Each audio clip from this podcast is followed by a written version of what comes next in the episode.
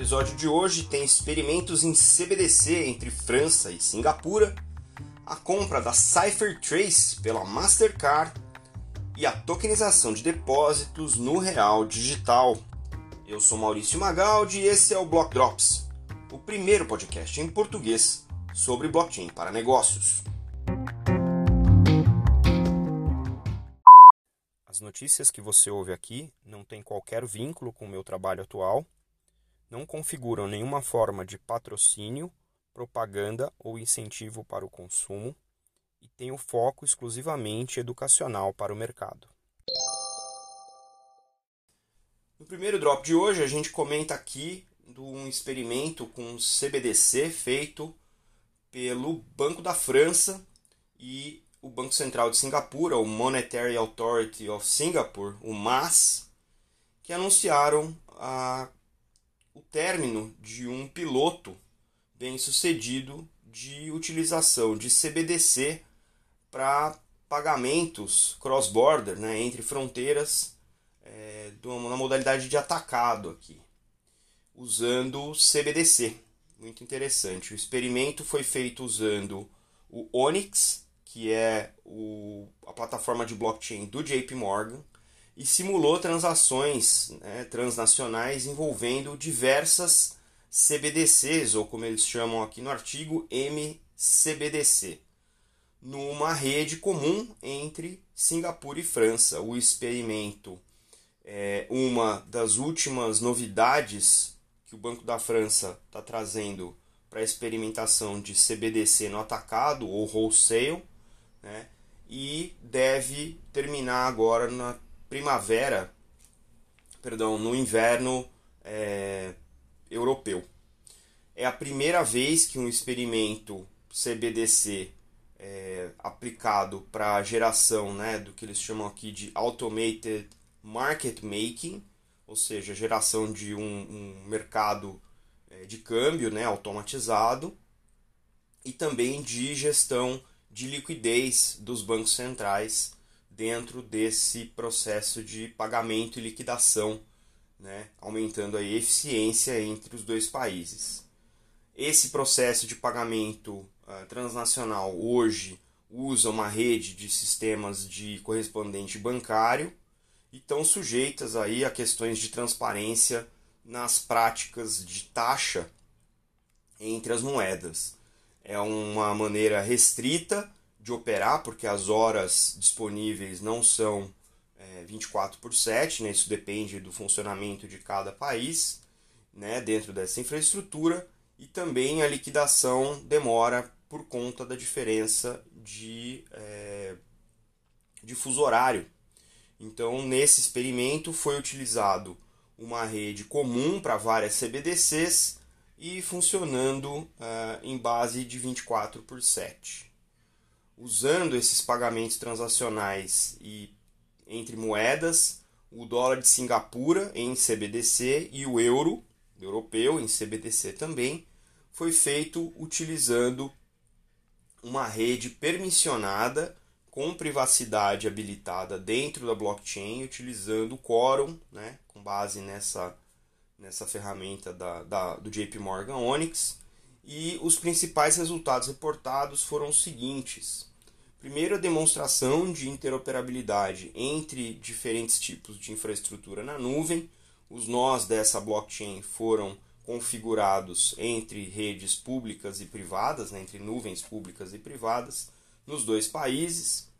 O segundo foi o, o design de uma rede comum de múltiplas CBDCs que permitiram aos dois bancos centrais ter visibilidade dos pagamentos transnacionais, enquanto retém controle independente sobre a emissão e distribuição das suas próprias CBDCs. O terceiro foi o setup de uma rede experimental de MCBDC que incorporou é, uma automação de é, liquidez, né, de liquidity pool e de uh, market making, um serviço de market making para as paridades entre o dólar de Singapura e o euro, o uso de smart contracts que gerenciam automaticamente essa paridade, né, em linha com os uh, mercados em tempo real, permitiu fazer aí as transações e cumprir com as demandas desse experimento. E a simulação de, dessa rede experimental de MCBDC mostrou que o número de bancos correspondentes envolvidos no, na cadeia de pagamento para uh, transações uh, cross-border foi reduzido. Consequentemente, o número de contratos envolvidos nesse fluxo, o número de processos de Know Your Customer, conheça o seu cliente, é, e também os custos associados a esses processos foram reduzidos. Então tá aí um primeiro experimento amplo e público agora do funcionamento de múltiplas CBDCs utilizando blockchain para automação de processos e transações internacionais. A Mastercard, que junto com a Visa tem se posicionado nessa fronteira entre o mundo de pagamentos tradicional e o mundo das criptomoedas e dos ativos digitais, anunciou a aquisição da CipherTrace, que é uma companhia de inteligência de dados sobre criptomoedas, que hoje cobre mais de 900 criptomoedas. O princípio da aquisição vem é, dessa tendência do mercado de que a gente adote cada vez mais ativos digitais no nosso dia a dia, seja para pagamento, seja para investimento, é, incluindo aí criptomoedas e os chamados também NFTs, né, que estão cada vez mais presentes aí também nesse mercado digital. E para que as empresas né, possam também se proteger é, e ter segurança na transação com essas é, formas de ativos digitais, a Cypher3 tem essa plataforma que atende hoje mais de 7 mil entidades no mundo inteiro, onde eles provêm soluções de segurança, de inteligência, sejam eles bancos, ou exchanges, ou governos, ou reguladores, né, ou agentes da lei, como diz aqui no press release da Mastercard. A ideia é usar toda essa inteligência para oferecer segurança e confiabilidade para todo o ecossistema e, obviamente, a Mastercard se posicionando né, como um dos agentes dessa fronteira entre o mundo tradicional e o mundo digital, tem que embarcar tecnologias de segurança né, e que se mantenham também constantemente inovando, porque esse é um mundo de rápida inovação, é um mundo de inovação inclusive distribuída, né, com tantos projetos de código aberto, então as novidades é, fluem bastante é, nesse sentido e, e, aí a Cypher3 vai ajudar a Mastercard a se manter inova, inovadora né, em cima da, das tendências desse mercado de cripto. A ideia aqui é que a Cypher3 combine as suas capacidades de tecnologia, inteligência artificial e, e segurança cibernética, né, junto com a Cypher3 e conseguir se diferenciar né, nesse mercado que, obviamente, está começando a se formar de players nessa fronteira entre o cripto e o tradicional. Essa estratégia da Mastercard é, de aquisição de empresas voltadas para cripto é, não é é, nova, ela já tem uma série de investimentos em várias empresas nesse segmento e parcerias diversas, né? E obviamente a gente provavelmente vai ver aí é, a Visa também se mexer nessa direção. O que eu acho mais interessante disso tudo é que a gente fica, né, o mercado fica focado né, em qual é o próximo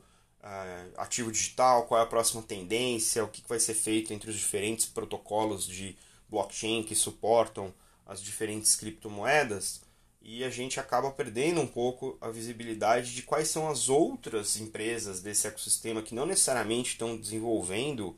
criptomoedas ou protocolos DeFi ou se posicionando em, em posições é, pré-existentes, né, seja de exchange, seja de protocolos, seja de tecnologia, outros tipos de projeto, mas tem toda essa gama de produtos e serviços que tem que vir embarcada no novo mercado cripto para que não só a tecnologia blockchain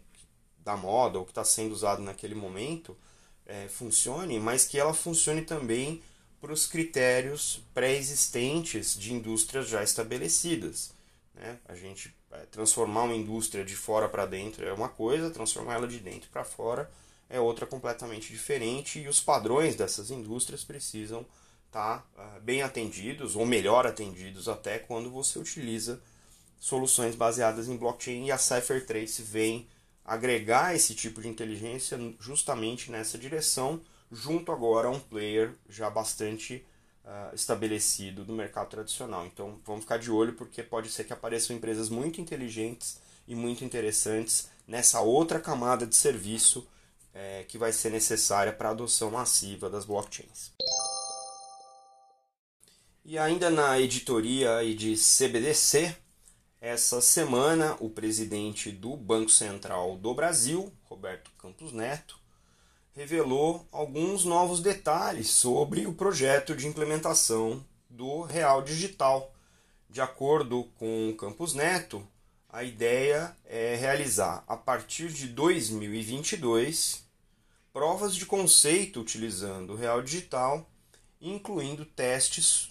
com blockchain. Em 2023, existirão implementações controladas pelo Banco Central dentro dos laboratórios de inovação do próprio Banco Central e alguns pilotos com grupos fechados específicos. No começo de 2024, o Banco Central deve tomar as decisões baseadas nessas experimentações e aí sim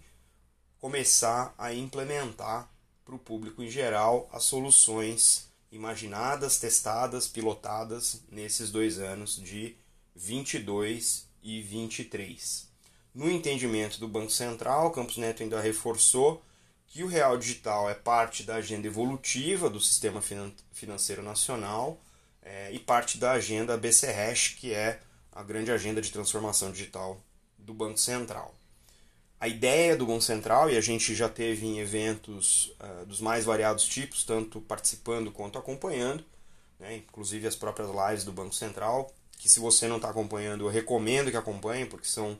é, eventos onde a gente consegue ter alguma janela de perspectiva daquilo que o Banco Central já está estudando e definindo né, como roadmap, como caminho para a chegada do real digital. Tá? É, e ele reforçou nesse evento de que não é uma substituição do real né, e só voltado para pagamentos. A ideia é que o Brasil utilize o Pix nesse, nessa função de moeda digital para pagamentos, aqui, conforme ele mesmo comentou, e o Open Banking é uma base para uma nova economia de dados, ligando aí né, todas as instituições, é, que terá no seu, na presença do real digital o instrumento financeiro. Ou seja, o Open Banking abre caminho, né, essa integração do mercado digital abre caminho para o real digital é, operar nesse, é, nesse sentido. E, demonstradamente, o real digital está é, pensado para habilitar uma nova gama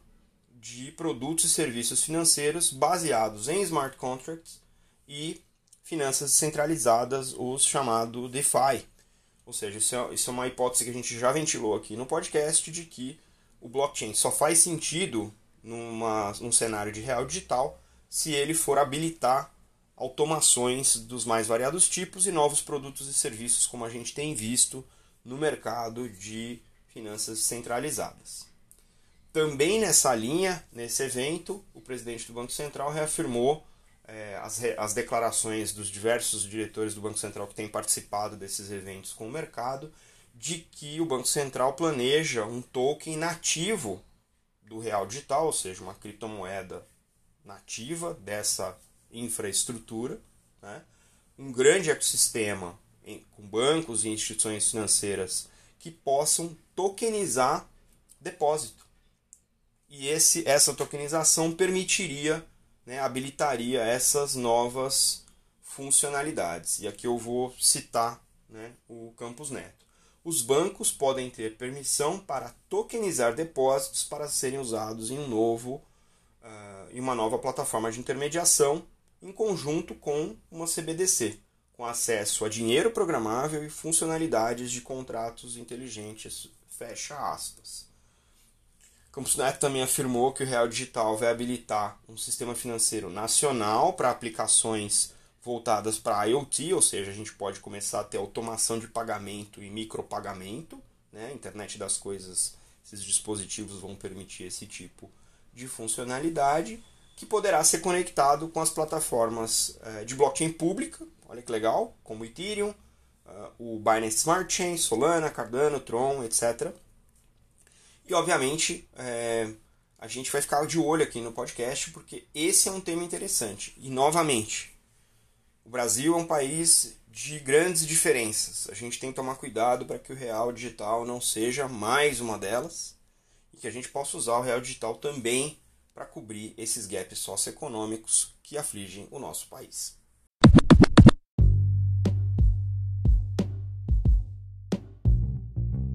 Você pode ouvir o Block Drops Podcast nas plataformas Numis, Google Podcasts, Apple Podcast, Spotify e Anchor FM. Entre em contato conosco através do e-mail blockdropspodcast.gmail.com, no Instagram Block Drops Podcast e no Twitter Block Drops Pod.